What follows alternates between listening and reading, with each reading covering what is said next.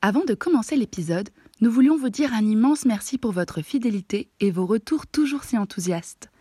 Deux saisons, une quarantaine d'épisodes et un livre plus tard, nous voulons aller plus loin dans le projet de Mamie dans les orties.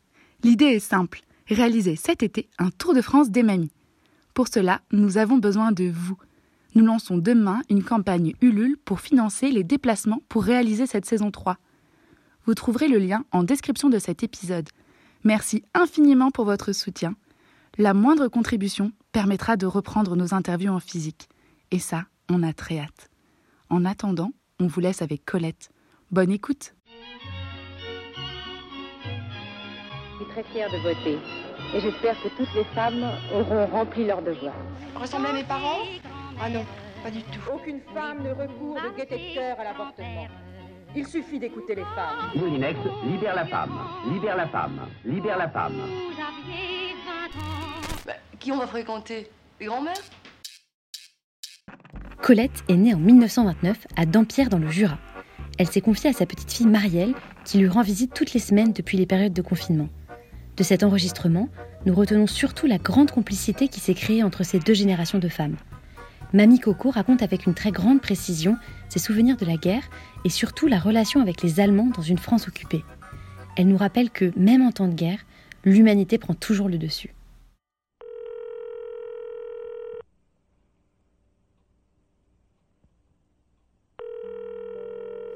Du coup, est-ce que tu te rappelles des questions ou pas?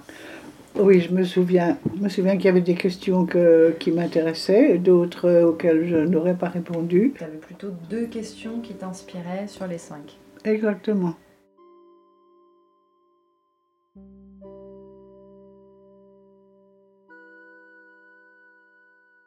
Plusieurs souvenirs me sont revenus.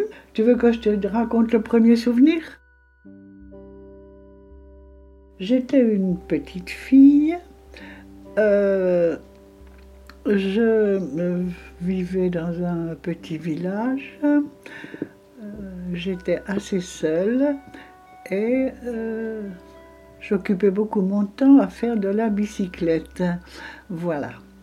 Et un jour, faisant de la bicyclette, je suis tombée naturellement et je me suis bien amoché les genoux.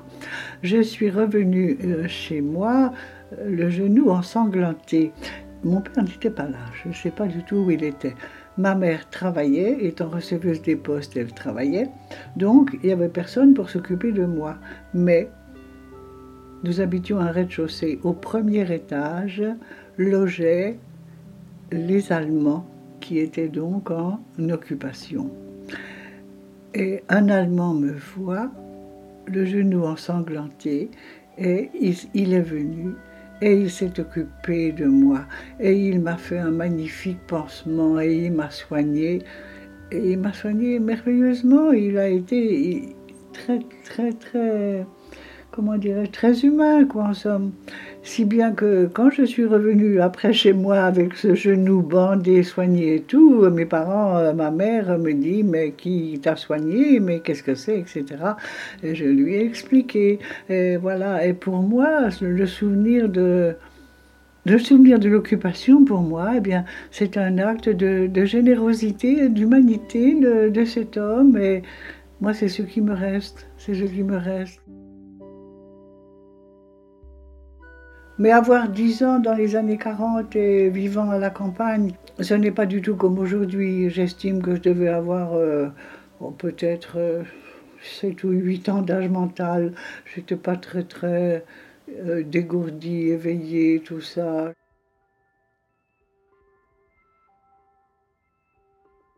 Mais les Allemands que j'ai rencontrés, c'était des êtres humains. C'est toujours comme ça que je les ai ressenti.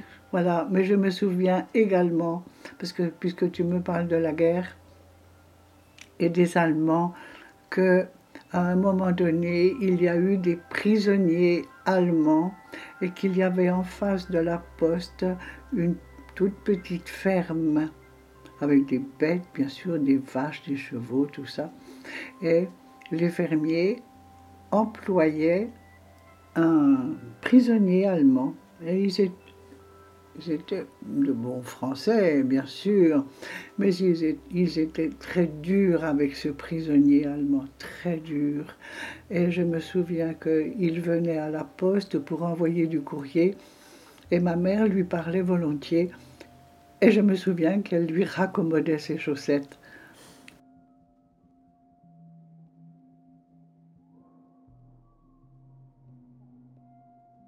Et au moment de l'arrivée des Allemands, ma mère avait convoqué les quelques hommes notables qui restaient.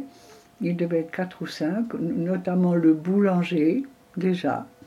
Et puis, qui d'autre Je ne me souviens pas. Le maire euh, Le maire, le maire, je ne me rappelle pas. Et comme il y avait de l'argent à la puisqu'elle était receveuse des postes, elle était responsable donc de l'argent qui était là. Elle avait convoqué donc ces messieurs, je ne crois pas qu'il y ait eu de femmes, non, j'ai pas l'impression. Et ils étaient allés dans, le, dans un champ et ils avaient brûlé cet argent pour ne pas que les Allemands le trouvent à leur arrivée.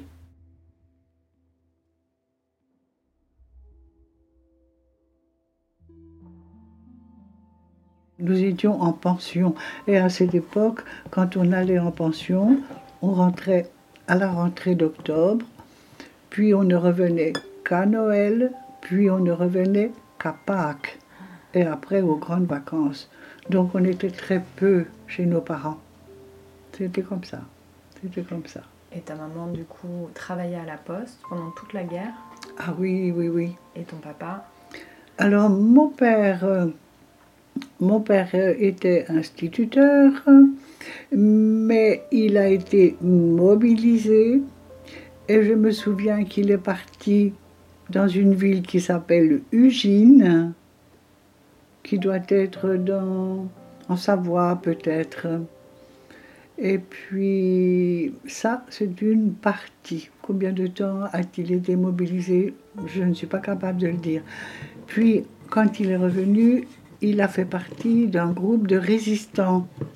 Nous sommes dans une région frontalière de la Suisse, si bien que il était euh, employé, utilisé, je ne sais pas comment dire, euh, à faire passer des gens en Suisse. Mais il a, je sais qu'il a été dénoncé. Il a fait de la prison à Dole comme, euh, comme résistant.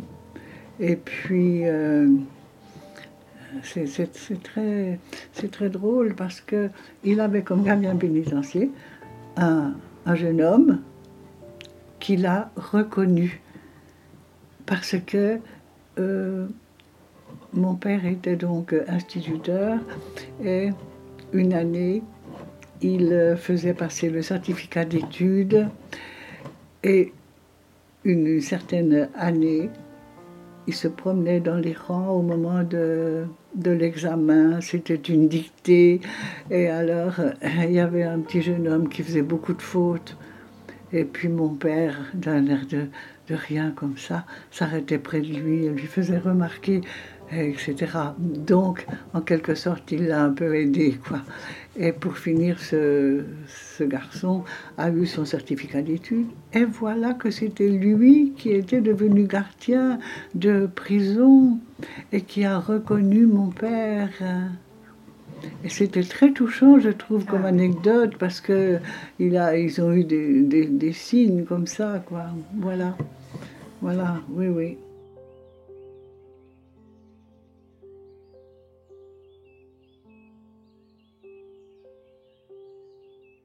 La préfecture du Doubs, Besançon, une très grande ville. J'étais dans un pensionnat tenu par des religieuses.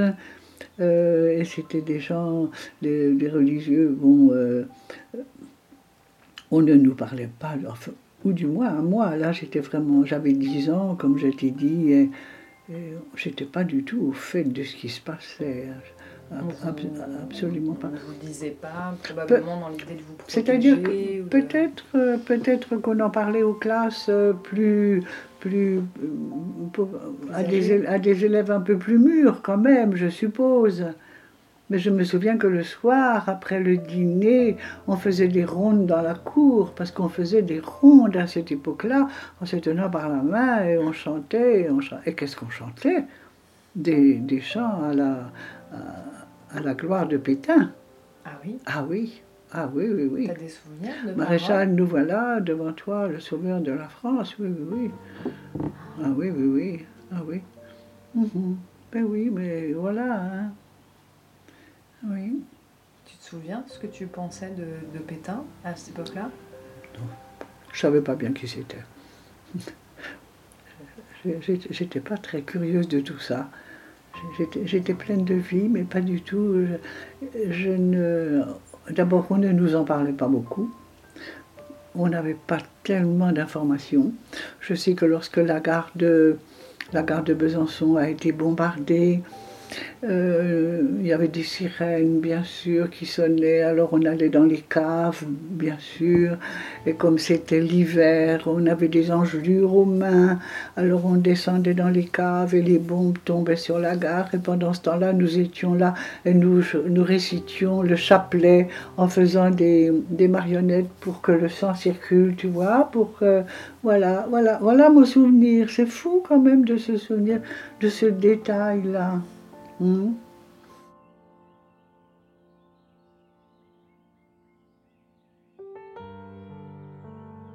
Je me souviens que j'aimais beaucoup le dimanche parce que le dimanche il y avait une tasse de chocolat chaud, ça c'était très bon. J'aimais beaucoup ce chocolat le matin au petit déjeuner.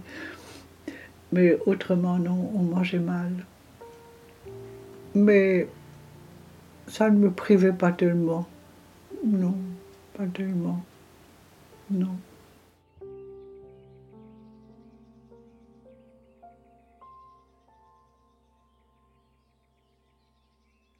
Euh, J'avais vu sur une revue qu'il était organisé un, un, séjour. Alors là, c'était euh, en Autriche.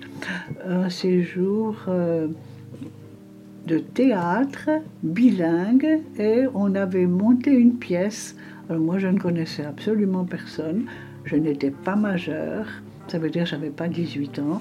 Euh, il fallait l'autorisation des parents. À cette époque-là, mes parents étaient très inquiets de me voir partir comme ça. Euh, bon, j'ai toujours, j'ai toujours eu besoin de fuir quelque chose, quelque part, je ne sais pas. Donc je suis partie là-bas. J'ai pu rester peut-être trois semaines, j'en sais rien. Je me suis trouvée avec des gens comme moi, des étudiants, et on a, j'étais très jeune, il y avait des gens beaucoup plus âgés que moi, et alors on a monté une pièce de théâtre, je me suis longtemps souvenue du nom, et là je l'ai perdu, et alors on a monté la pièce, et je me souviens qu'on a donné une représentation à Paris, dans une salle euh, près du pont de l'Alma.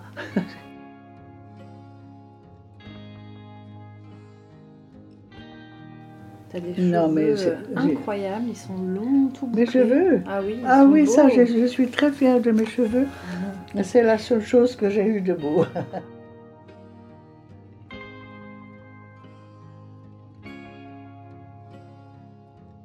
Ensemble, Marielle et Mamie Coco ont ensuite pris le temps de regarder les photos de jeunesse de Colette. Au fil des albums, elles ont évoqué la passion de Colette pour son métier d'institutrice, ses années d'études à l'école normale et ses relations très riches avec ses élèves. Elles ont aussi parlé de voyage et notamment de la Roumanie où Colette a découvert le communisme dans les années 50. Malheureusement, pour des raisons techniques liées à l'enregistrement, nous avons dû couper son récit ici.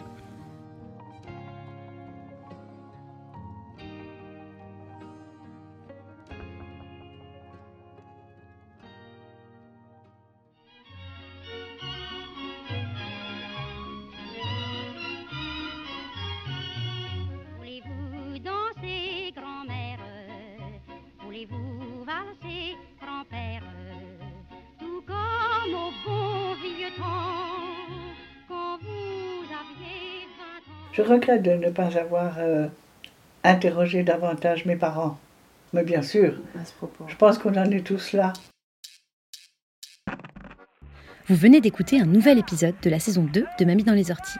Merci Marielle d'avoir partagé avec nous l'histoire de Colette. Pour nous soutenir, vous pouvez parler du podcast autour de vous, mettre 5 étoiles sur Apple Podcast et nous suivre sur les réseaux sociaux at Mamie Podcast. À bientôt!